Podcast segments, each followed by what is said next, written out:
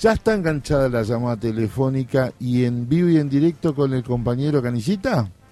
Muy bien. Vos sabés que Omar Plaini, además de ser un, un compañerazo del universo del movimiento sindical argentino, y hay que reivindicarlo porque en las duras, en las duras el tipo pone el pecho. Buen día Omar Plaini, feliz día. Buen día, muchas gracias por llamarme, ¿cómo están? No, por favor, además, en realidad queríamos cruzarte con el Tano más tarde, pero sabemos que tiene un problema familiar, pero queremos que también que, salga todo bien.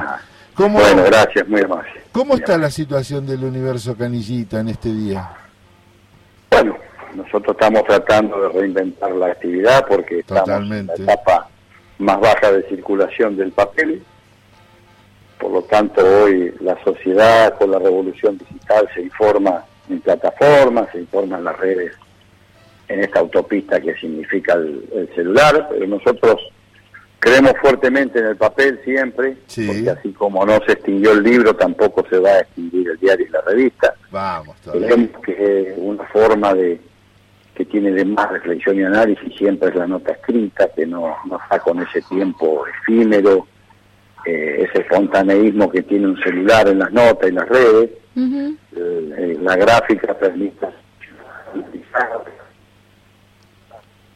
y la defendemos y también nos estamos reinventando, incorporando nuevos servicios a la comunidad, aprovechando las espaldas de los caparates, acabamos de hacer una ordenanza muy interesante en la querida ciudad del distrito de Moreno, donde la intendenta Mariel Fernández nos aprobó una, una ordenanza, donde allí eh, eh, en uno de los capítulos hay un fomento al sostenimiento de la, de la actividad, en la cual nosotros ahora formamos parte eh, del diario local, del diario regional, en lo que significa la pauta, porque de hecho somos nosotros quienes dejamos bajo puerta ese diario en la casa del vecino y la vecina. Me parece que estamos dando un paso adelante cualitativamente más que interesante.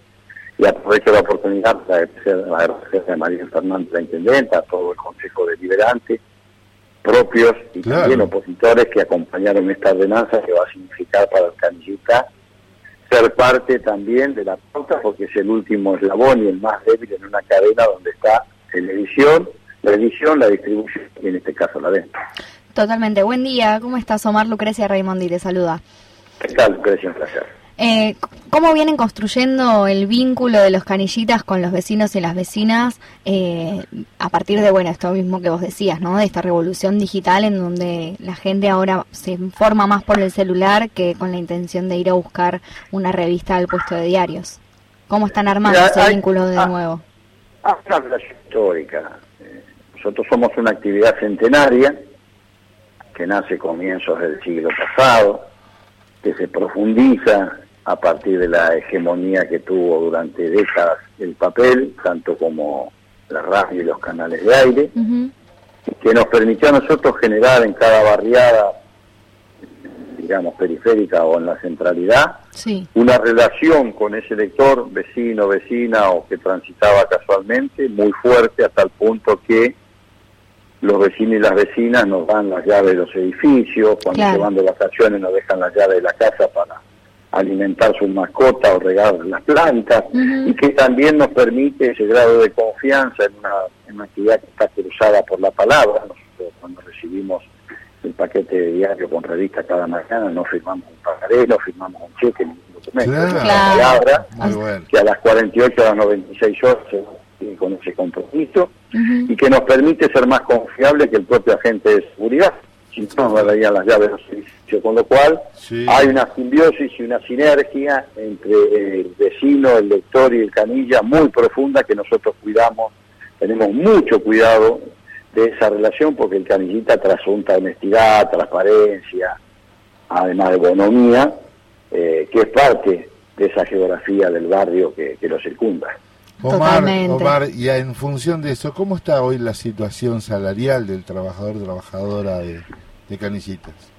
Y nosotros estamos acudiendo a la pauta porque evidentemente no nos alcanza, porque nosotros tenemos una paritaria de carácter permanente, porque cuando llega la Dirección Nacional de Trabajo el coronel Juan Perón, él ve que hay tres colectivos de trabajadoras y trabajadores que no estaban sujetos a derecho, que no tenían un piso de derecho, que eran precisamente los canillistas, los periodistas y los peones rurales. A partir de allí del año 45 nacen tres estatutos claro. que luego se incorporan cuando Perón es gobierno en el 46 es presidente a la ley 12921 que los radicales de aquel entonces llamaban ómnibus respectivamente porque estaban incorporados estos tres colectivos sujetos a derecho y a partir de allí nos quedó una paritaria permanente que trataba el precio del diario o la revista en un porcentual. Pero hoy no sé si es insuficiente, por eso hemos acudido en pandemia y ahora estamos reclamando al gobierno nacional. El provincial nos ha dado una mano en su momento, el nacional también, de que seamos depositarios de esto que se está discutiendo hoy, que es una suma fija o un bono, porque nosotros no nos alcanza con lo que percibimos por la baja circulación que hay de ejemplares. Exacto. Exacto. Y en ese punto que vos acabas de mencionar, Omar Plaini, sos también senador de la provincia de Buenos Aires, ¿no? Y en ese y en esa forma de, de, convivir entre la política y el gremio, ¿cómo, cómo lo llevas? Bueno, yo milito toda la vida, de hecho, mi gremio este, fui opositor durante 20 años. Sí. Hasta que un día ganamos la elección, así que tenemos más derrota que Lula nosotros encima y un día ganamos la elección, comienzo de este siglo, se dio junto justo con el advenimiento de Néstor Kirchner y Cristina Kirchner posteriormente, volvimos a regular la actividad, recuperamos el Día Canillita, el Viernes Santo, algunas conquistas que nos había arrebatado el neoliberalismo claro. este, en su momento, en los 90, en los 2000, de la mano también de los grandes monopolios de la comunicación. Y mi tarea es en representación del, del movimiento de los trabajadores. Yo no soy más ni menos que un militante del movimiento de los trabajadores que ejerce este doble rol de dirigente sindical y también este militante político que me toca esta responsabilidad hoy de ser este senador por, mi ciudad donde vivo ya hace 10 años, que es la ciudad de La Plata, la octava sección electoral, y allí trabajo frente a los compañeros y compañeras legisladores, algunos también del campo sindical, que bueno, tratamos de legislar en función de, lo, de profundizar y dar más derechos a los que más lo necesitan. Y además quiero contar que el local es muy lindo. Fui a, invitado ahí a una charla del, del Observatorio Productivo y además está utilizado por aquel que lo necesite, aquella asociación, organización que necesite. ¿Es así, Omar? Sí, sí, por supuesto, y quiero aprovechar para recordar que cuando en el 2017, aquel nefasto 3 de julio, el gobierno de Cambiemos intervino el sindicato porque yo unos días antes eh, había manifestado mi adhesión a la candidatura de Cristina Fernández de Kirchner y el sí.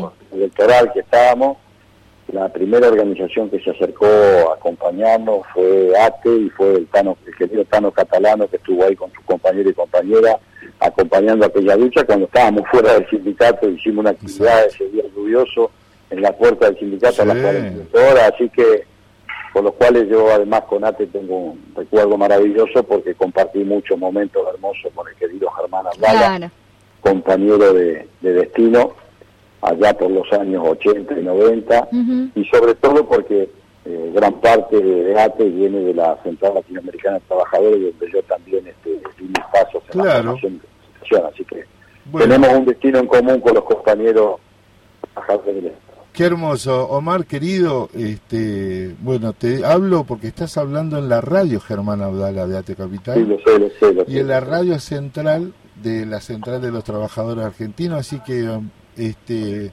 va a llegar el momento que te podamos sentar acá con, con el Tano Catalano y Hugo y podamos charlar sobre esta unidad que se viene gestando en los hechos del movimiento obrero. Un saludo para todos tus afiliados y afiliadas y para toda tu gente y un abrazo enorme, un cariño para tu familia.